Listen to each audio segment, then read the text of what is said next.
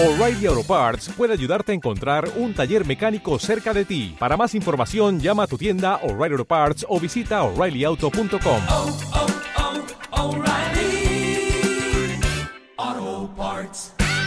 Pues nada. A ver, eh, lo más chof que hemos tenido este, este, este domingo, chicos, bajo mi punto de vista, el Gran Premio, eh, visto en su conjunto, porque realmente... Vamos a bajar un poquito la música. A ver, a ver qué opináis, ¿eh? Me gustaría saber vuestra opinión, chavales. Me gustaría saber vuestra opinión, porque más allá de que yo quiero, evidentemente, que gane Fernando y Carlos, Carlos y Fernando, digamos que desde un punto de vista más global, para mí lo más chof de este fin de semana han sido los límites de pista. Y aquí abre un debate y me gustaría saber vuestra opinión, de verdad, ponerlo en, los mensajes, eh, en los comentarios. Mm, creo que creo que ha sido bastante chungo de ver, no solamente en Fórmula 1, sino hemos tenido Fórmula 2, Fórmula 3, Porsche, Fórmula 1, cuando prácticamente toda la parrilla se sale de los límites de pista, cuando un 10, 15, 20% de la parrilla es penalizada en algún momento, tanto en Fórmula 1, que fueron penalizados como cuatro pilotos, por límite penalizados, no avisados, en la Porsche, en la F3, en la F2, para mí es la gran demostración de que no tiene ningún tipo de sentido los límites de pista tal y como estaban montados en, Austria. No tiene sentido, porque tenemos eh, un final de recta con una banana que en teoría está para, si te pasas los límites de pista, pierdas tiempo, como efectivamente es, salvo, la curva 1, que es un, caos, pero a partir de la curva 1 de la carrera, todo lo demás, eh, con lo cual para mí no tiene sentido límites de pista ahí. Ya hay una banana, ¿para qué la pones? Para que el piloto se equivoca, pierde tiempo y le penalizas con límites de pista, es que no tiene, no tiene sentido, ¿no? Y creo que es eh, un exceso de protagonismo de la FIA que para mí eh, es un gran error. Ya, Roldán, pero hay que poner límites de pista. ¿Dónde hay que ponerlos? No lo sé, ¿dónde hay que ponerlos? O sea, carreras de coches, chicos, lleva habiendo muchos años. O sea, la IndyCar, Indianapolis, por decir algo, estamos en la edición 106 y se hace una al año. O sea, llevamos 100 años de IndyCar. Llevamos 50 y pico años de Fórmula 1. Oficialmente, ¿eh? que luego es más, pero oficialmente, o sea, carreras ha habido toda la vida y los límites de pista nunca han estado tan manoseados, manoseados como ahora, ¿no? Para mí, el mayor chof de este fin de semana a nivel general han sido los límites de pista. Me gustaría, me gustaría eh, que, me digáis qué, os parece, ¿vale? Y, se admite toda, toda opinión, ¿eh? Toda opinión argumentada y tal es, es bienvenida. Luego, en cuanto a, a chofs, más, más chofs que ha habido este fin de semana, especialmente con los españoles, ¿no? Son chofs diferentes porque Fernando Alonso lo que queremos es que sume puntos y dé espectáculo, ¿no? Y, y da- y cuanto más espectáculo da, pues es cuanto más adelante está. Pero Fernando no se juega el campeonato, no se juega hoy por hoy victorias, se juega hoy por hoy grandes carreras. Y cuando tienes un equipo alpine que comete ese error en boxes, eh, que deja pasar a, a Ocon porque entiendo que se lo dicen, eh, me deja un poco chof, la verdad. Porque para mí que la Fórmula 1 cuente con Fernando Alonso, me parece que es un, un elemento de espectáculo y de marketing muy grande para la Fórmula 1, porque es un tío con mucho carisma, le conoce todo el planeta, o mínimo mm, países desarrollados que, que tienen acceso a ver la Fórmula 1, a conocer lo que pasa en la Fórmula 1. Todo el mundo conoce a Fernando Alonso. Y luego es un tío que es realmente bueno, que es un tío que es realmente especial, ¿no? Por lo tanto, me deja un poco chof que le veamos ahí en mitad de la parrilla, tal, no sé qué, cuando siempre demuestra, como fue en, el último tramo de carrera, igualdad de neumáticos y todo, que era de los pilotos más rápidos de pista, ¿no? Eh, Fernando, con lo cual me deja un poco chof. La otra situación que me deja chof y, y- y por diferente motivo, o como mínimo bastante diferencia, es Carlos Sainz. Y más allá del, del problema de fiabilidad, fíjate, Ferrari le escuchamos a Binotto decir el otro día, que me dejó, me dejó bastante loco, sinceramente, que, que estaban contentos con estar peleando, que ya les, va- que ya les va bien, ¿no? ya, ya me va bien con ir peleando, ¿no? Estamos contentos, hemos cumplido, porque tenemos un coche rápido. Y yo digo, hombre, Ferrari, macho, yo el Ferrari con el que crecí, el Ferrari con el que me, me enamoré de la Fórmula 1, era un Ferrari que salía a ganar. No salía a ir rápido. ¿A quién le importa ir rápido? O sea, es una consecuencia, ¿no? O sea, yo voy rápido para ganar, no voy rápido para ir rápido. ¿A quién le importa ir rápido? Yo, yo quiero ir rápido para ganar, ¿no? O sea, el fin, el fin no es ir rápido, el fin es ganar. Y por eso necesito un coche rápido, ¿no? Pero que el capo de Ferrari Fórmula 1 diga, ya nos va bien porque tenemos un coche rápido, bueno, y que se rompe, bueno, pues oye, lo primero es que sea rápido el coche. Y yo digo, hombre, joder, no sé. Eso por un lado. Y por otro, claro,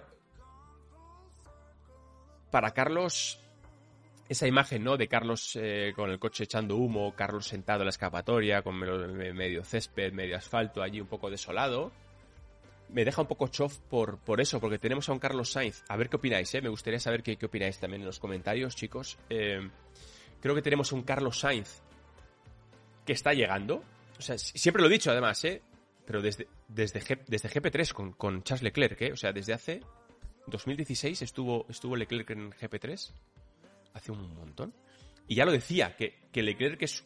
Porque se, se ve, porque si, si, si o sea, yo lo veo bastante claro porque he estado toda mi vida viendo, viendo pilotos y viendo coches y viendo carreras. Es un tío que es muy explosivo, o sea, ¡pum! Se pone a este nivel rápido. Y luego sí, va subiendo, pero la pendiente de Leclerc es no tiene mucho, no sé, tiene 5 grados, 4 grados o 3 grados de pendiente porque está aquí arriba ya. Carlos es así, ¿no?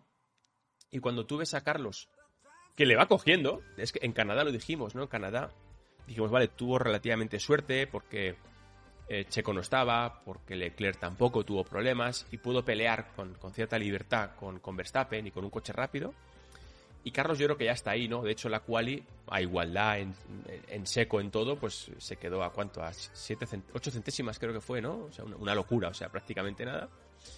Me da rabia por eso, ¿no? Tenemos a un Carlos que sigue en pendiente ascendente, con un Leclerc que está aquí arriba, y Carlos yo creo que está, ¿no? O sea, prácticamente o, sin prácticamente. Y la imagen de decir, joder, me estoy quedando sin coche, me estoy quedando sin campeonato, estoy... Eh, joder, porque, porque sí, ¿no? Porque a, a, lo mejor hay quien piensa que Carlos le va bien hacer segundo, pero no es verdad.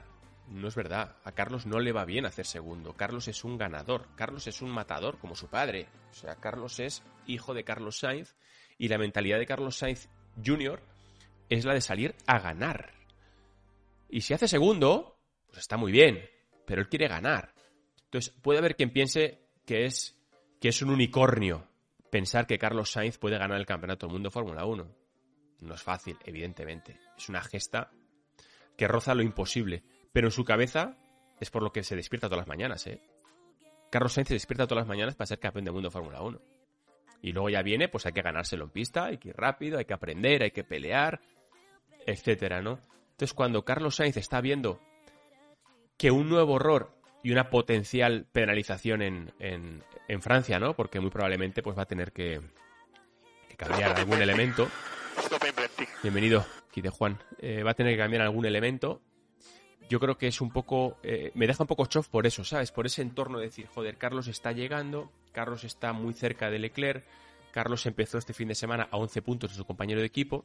Su compañero ayer gana y Carlos ayer se queda tirado con el coche. Entonces, por ese orden. Joder, joder. Tengo que bajar esto un poco el sonido, ¿eh? La full. Bienvenido. Em, por orden, por orden, chof general, el tema límites de pista, que os estoy leyendo también. Segundo chof, Carlos. Tercer chof, eh, eh, Fernando, ¿no? Em, ¿Qué más pasaron en el Gran Premio de, Austria de Fórmula 1?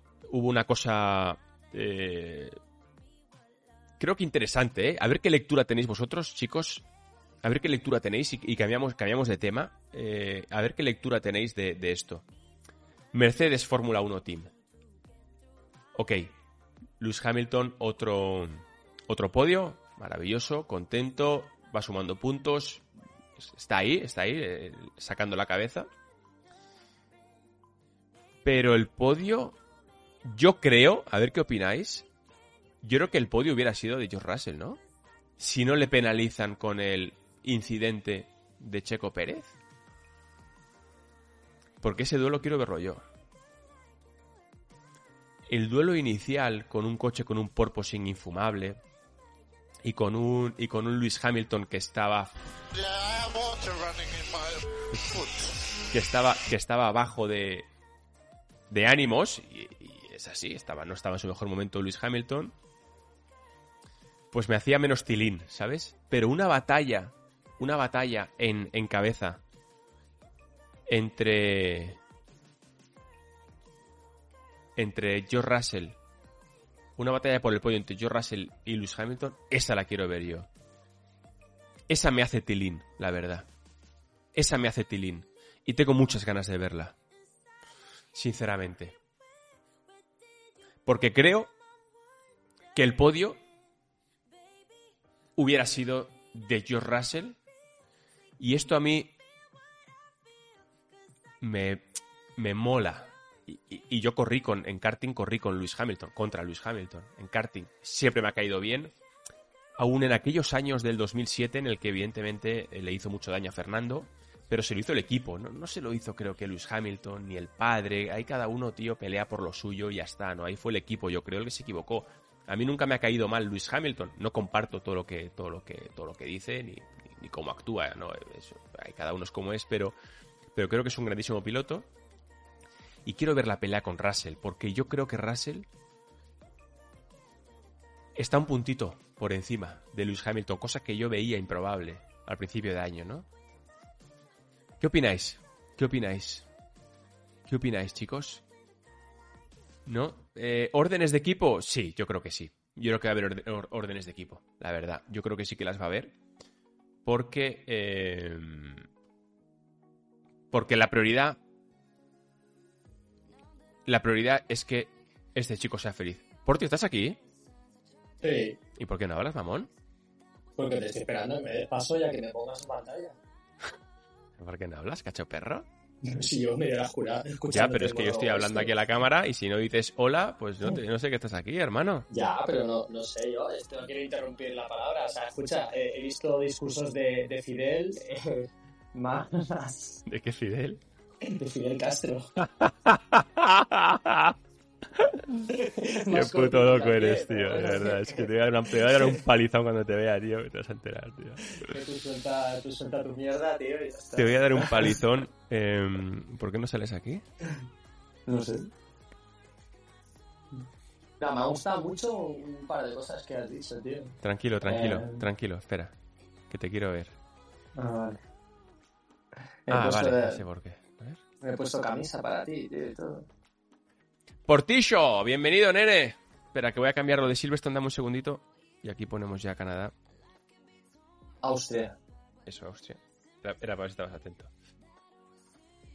Portillo, todo tuyo, tío. ¿no? Todo Oye, tuyo. nada, me ha gustado un par de cosas que has dicho. Lo de los límites de pista está muy bien. La gente que está opinando ahí y demás es lo mismo para, para todos. Y, y luego, bueno, el, el- el ritmo que está llegando Carlos, que está ahí arriba, quizás está más maduro y demás. Y la verdad que eh, estaba muy cómodo rodando con Verstappen. Nos hemos acostumbrado y, joder, rodar ahí con Verstappen y con Leclerc, pues no, no es fácil. Y a, a partir de todo esto, que ya estamos viendo cómo está creciendo Carlos, creo que sí que es importante que reflexionamos que el ritmo de carrera de Leclerc era superior. Ujú. Era superior. Es importantísimo. Porque yo creo que está muy bien que valoremos eh, el trabajo de, de- de nuestros pilotos, que nos llame la atención Russell, que destaquemos a cada uno de ellos. Y, y- y es verdad, Leclerc ha estado un puntito por delante en cuanto a ritmo de carrera y, y es innegable. Eh, a partir de aquí, pensar que a lo mejor Carlos se podía estar jugando o guardándose algo para el final de carrera y poder atacar, o que Leclerc estaba muy bien acoplado a, a este circuito. Hay circuitos y circuitos, y Leclerc es un, pilotazo, eh, Carlos lo es y, Verstappen lo es, y cuando más arriba veamos a los tres es mucho mejor. Vale, eh, ¿a ti qué, qué- qué- te ha parecido? He comentado, he comentado antes que efectivamente pues a mí me deja un poquito chof Carlos analizado desde un punto de vista más global, ¿no? Desde un punto de vista global de la situación en Ferrari, de se juega el campeonato, su compañero gana y este se queda fuera, diferencia de puntos. ¿Crees que crees que Carlos tiene tiene opciones? ¿De qué? ¿De, de mundial? Mm, De, de- de quedar por delante de Leclerc. Pongamos de momento eso. Sí, yo, yo creo que sí que tiene opciones de quedar por delante, pero yo creo que para cambiar una situación, primero hay que entenderla y segundo hay que asimilarla. Eh, no puedes pegarte contra la pared pensando que hay una realidad, realidad distinta. La realidad es que eh, Leclerc es, eh, es un piloto que tiene más el apoyo de Ferrari. No estoy diciendo que sea el piloto número uno, Vale. pero creo que tiene más apoyo de Ferrari. O sea, Leclerc llora y Binotto va a, a Mónaco a, a tranquilizarle. Eh, no le gusta la estrategia, se equivocan y Binotto va a decirle, oye, con el dedito así, no te pases, no nos critiques, que otras veces te ayudamos a ti. Y con eso no ocurre con Carlos. Esa es la realidad. Celebra la victoria y hay menos eh, mecánicos que cuando gana Leclerc. No significa que estén en contra de él, no significa que no pueda estar a la altura de Leclerc, pero yo creo que hay que entender eso y que, que tú, el público y todo, eh, toda la gente que, que está en el chat y demás es inteligente y, y no nos podemos engañar.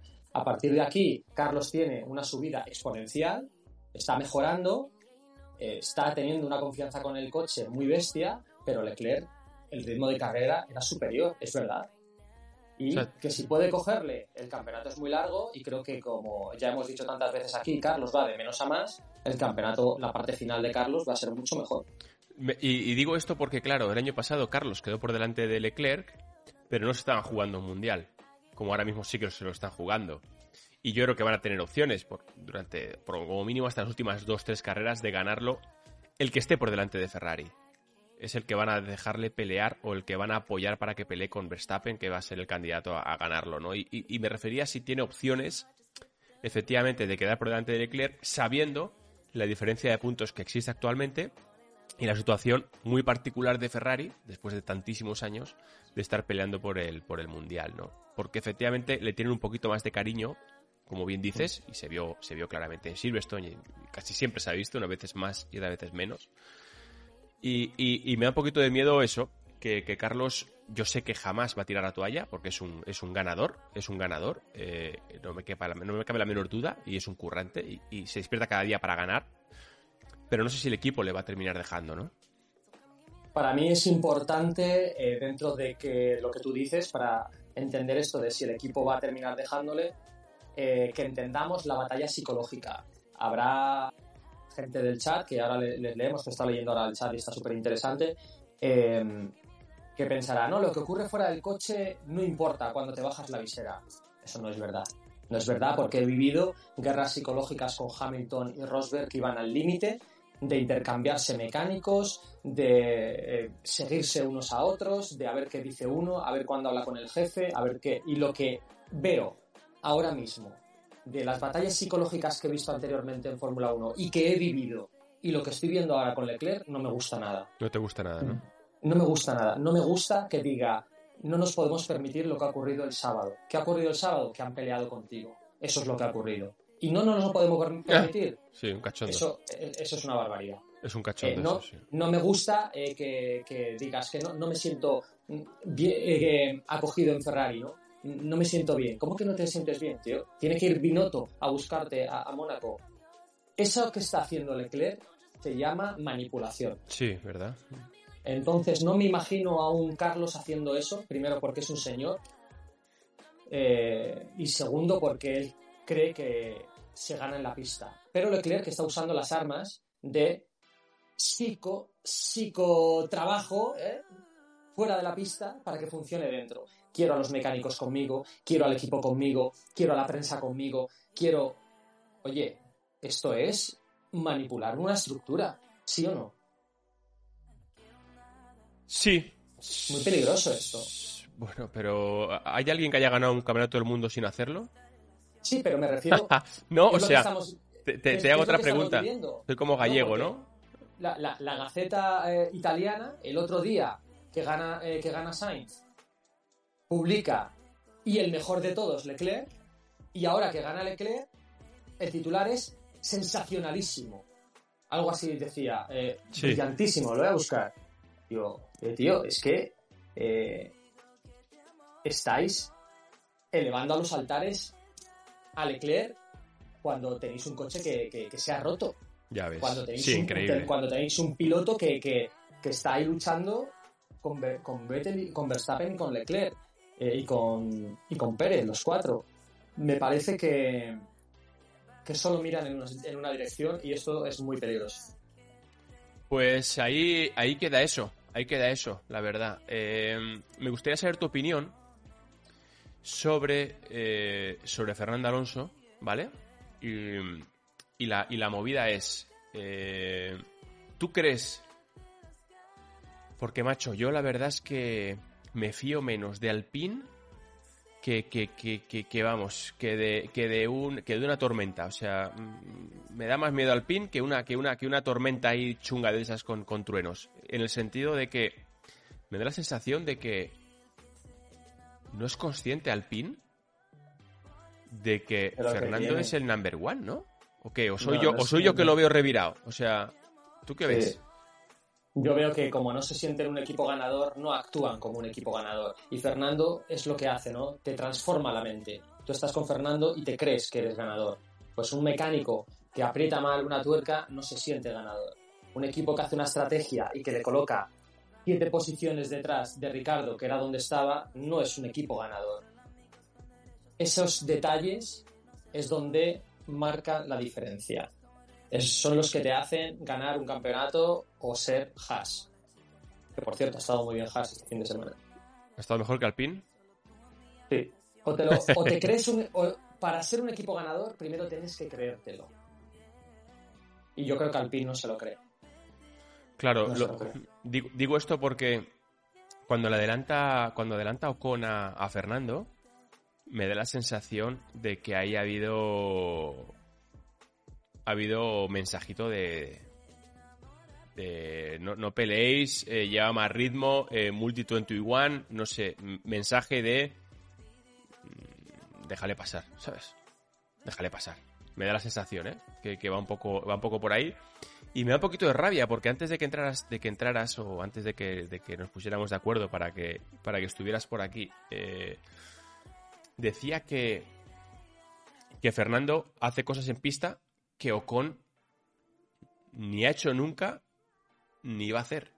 Porque realmente Ocon es muy buen piloto, es muy buen chico, es, es un fenómeno, pero Fernando para mí está a otro nivel siempre. Y eso no quiere decir que Fernando sea perfecto. Fernando seguro que hay momentos en los que se equivoca, en los que, pues, pues porque es persona humana. Ahí está la- lo de Ferrari, ¿no? Hmm. Y, y- y- y por terminar con, con Fernando, me da la sensación de que es como que al, Alpine ya le va bien. Ya le va bien si, si Ocon hace octavos y si Fernando hace novenos, ya, ya está bien, ¿sabes? Tampoco, o sea, ¿no? ¿Qué, qué, qué plan tiene Alpine? O sea, es, ¿no? es un poco desastroso, ¿no? Claro, es que llevamos intentando explicar la psicología de Alpine y de, y de la estructura para que todo el mundo lo entienda, ¿no? Alpine quiere quedar cuarto en el campeonato de constructores por delante de McLaren y el resto le da igual. Entonces está desperdiciando a Fernando, eh, le está desperdiciando. Eh, y más puntos que va a perder. En las radios de, Alonso este fin de semana, que, que he podido escucharlas, insiste en decir, hemos perdido cuatro puntos. Eh, chicos, es que estáis diciendo, vamos, ánimo, que vamos a hacer un buen final de carrera. Y Alonso les contesta por radio, hemos perdido cuatro puntos. Es que no os des cuenta. Es que tu visión está a años luz de la mía. Y estoy intentando que tú te unas a mi barco. Si tú no te unes a mi barco, ¿cómo te vas a dar cuenta de que esos cuatro puntos no se nos pueden escapar? De que tenemos que Ya estar ves. junto a Ricardo. Que, que hay un tema en McLaren que a Ricardo no le dejaron pasar en pista a Norris. Estuvo como 12 vueltas con DRS y ahí decía que no pasas, que no pasas. Y Fernando se podía aprovechar de esa situación. Y Alpine no es que no se aproveche, sino que Alonso cae a decimocuarto y tiene que remontar cuatro posiciones, conseguir un punto. Bueno, es que la mentalidad es distinta, tío. Yo creo que Alpine no tiene una, una mentalidad ganadora. Cuando cambien la mentalidad ganadora a la mentalidad Alonso, podremos empezar a hablar de que Alpine merece otros resultados. Ojalá en la segunda mitad de temporada. Lo dudo mucho. Y yo si fuera Fernando, Eh, bueno, Fernando es, es- es- es- es más listo que, que la inmensa mayoría, ¿no? Eh, es, es piloto, es manager y tiene muchos años en- y mucha experiencia. Eh, pero yo creo que debería de, empezar a buscar planes B, que no sé muy bien cuál es, porque al final no sé muy bien cuál es el plan B, ¿no? Pero... Hombre, te diría que casi cualquiera es mejor que Alpine. Quitando, quitando eh, Williams, pero incluso Haas. Incluso McLaren. ¿No te parece que Alpine está un poco que ni fu ni fa? Sí, tienen un buen coche, pero me deja muy frío, la verdad. Ya ves que el resto es peor. ¿Tú crees que Es Haas que- es peor? ¿Tú crees que McLaren es peor? Sí. Sí. Es que McLaren mira el desastre, tío. Es que. Que no, que no. Que yo creo que hay que crecer con una estructura y cambiarle la psicología. Pero es que hay una diferencia tal entre los tres grandes y el resto que yo creo que Alonso pues se desespera. Es como. Les habla de que sí, de que podemos, y Alpine piensa, da igual lo que digas porque no podemos. Así es imposible Joder, trabajar. macho, sí. es imposible trabajar.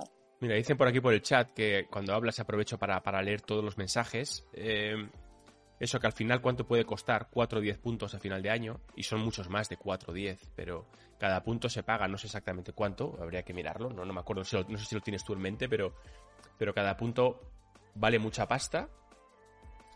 Y cuando tú tienes un equipo como, como Red Bull, ¿no? Que siempre lo decimos, especialmente desde Christian Horner eh, para abajo todos, tienes un equipo ganador, un equipo que hace lo que haga falta por sumar medio punto. Y tienes a otros en la Fórmula 1, como aparentemente es Alpine, que desaprovecha oportunidades fundamentalmente y desde que, eh, partiendo de la base que tienes a Fernando Alonso y bueno, pues sí, bien, un buen piloto, pero joder, tío, no se vuelca el equipo en él, aparentemente esa, esa, esa percepción eh, dan, pues me deja un poquito frío, la verdad. Eh, me deja un poquito mm, frío. Sí. Ya. Ha habido una noticia, hablando de McLaren, hacemos un pequeño inciso, y es que Colton Herta va a rodar en el McLaren del año pasado, en Algarve, dos días de test.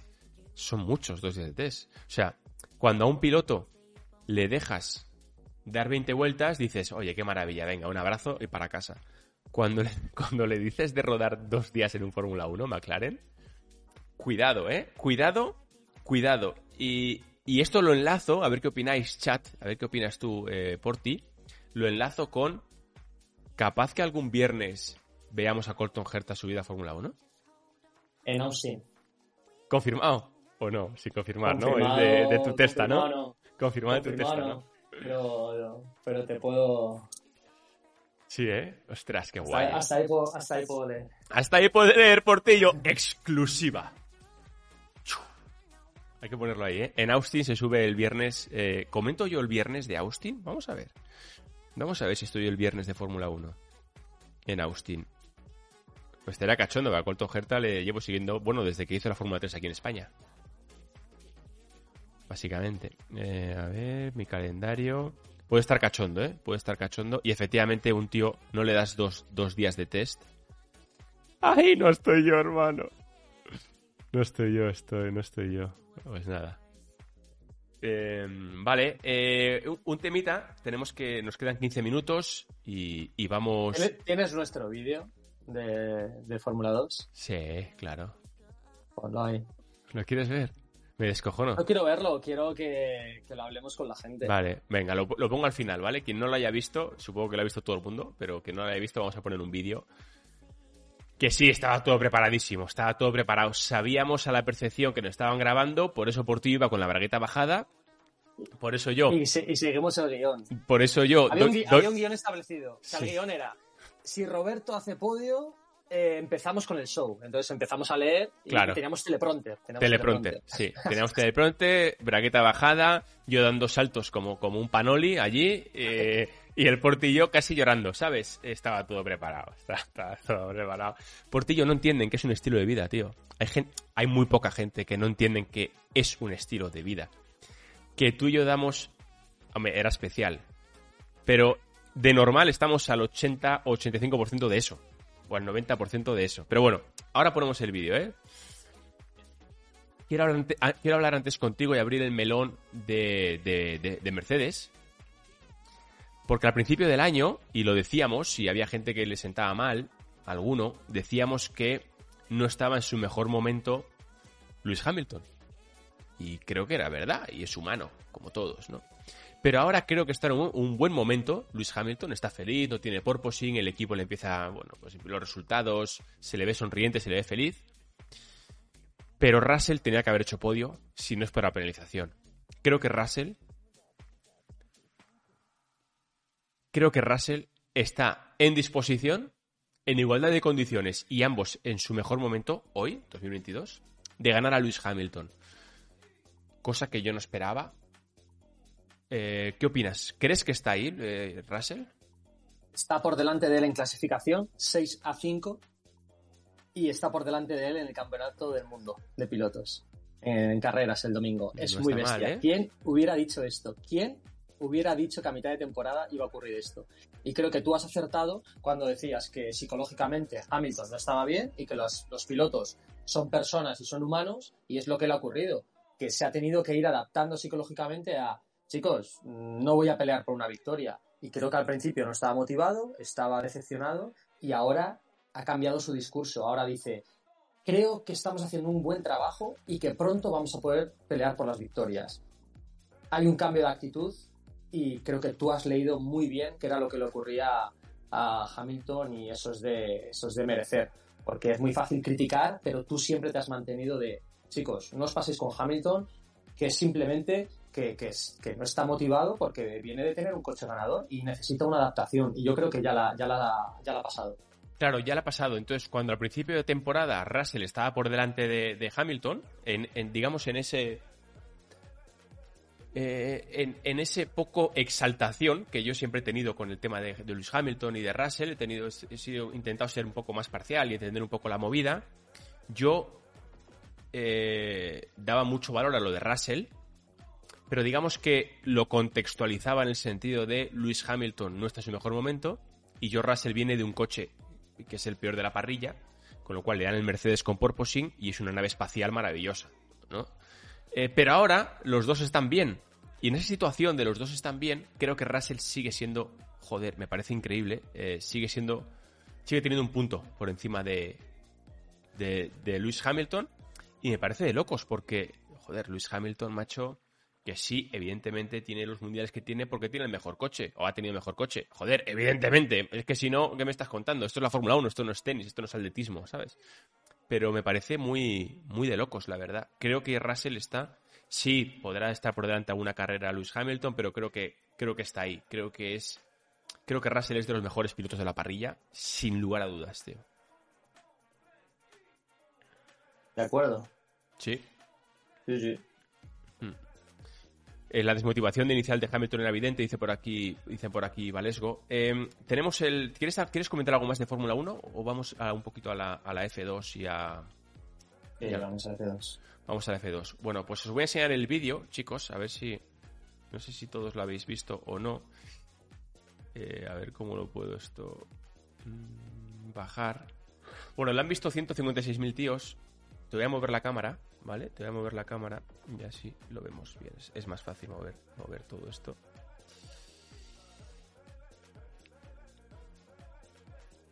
Eh... Venga, al lío. Le, le come centímetros, se va a abrir. Que bien, aprovechando toda la pista y al a ataque. Vamos, traccionamos bien, cuidado con esa banana, abrimos de RS aquí, nos pegamos mucho, lo Sí. va a tener, señores, lo va a tener, frenada de la 3, sí, sí, señor. Allá va, defiende el interior fuera, Darubala, vamos. interior o exterior, se abre Roberto, busca por fuera, Darubala defiende, le va a hacer el lazo, le va a hacer el lazo, va a esperar a que A se ese Darubala y se lo mete. verlo. Interior de Roberto, va a reaccionar rápido, emparejado, side by tienes el side. interior. Roberto por dentro. DRS para Darubala. Ha estado muy listo, tiene que defender Roberto y tiene la posición. Darubala con el DRS. Freno, Roberto. Roberto Entra. por el, interi- por el interior, va a frenar más tarde, va a entrar Roberto un, dos, tres, avances para Roberto, segunda posición, pero qué barbaridad, ¿de qué planeta viniste Roberto? Cuatro años sin subir tu monoplaza, segunda posición, qué barbaridad, vuelta y media Eh, para conseguir el podio Campos. Espectacular. Roberto. Me quito el sombrero. Increíble. Qué manos, qué manos con neumático de seco en agua. Cómo ha controlado los neumáticos Pirelli. Cómo ha sabido atacar hasta el final de la carrera. Qué increíble, qué lacito, qué cabeza y qué manos, por favor. Última vuelta, segundos, hasta. Cinco No segundos me lo puedo Roberto, creer. no puede ser, No no me lo creo, puedo no creer. te creo. No me lo puedo creer. ¿Esto qué es? Pues Mira. eh, sí. Tú, tú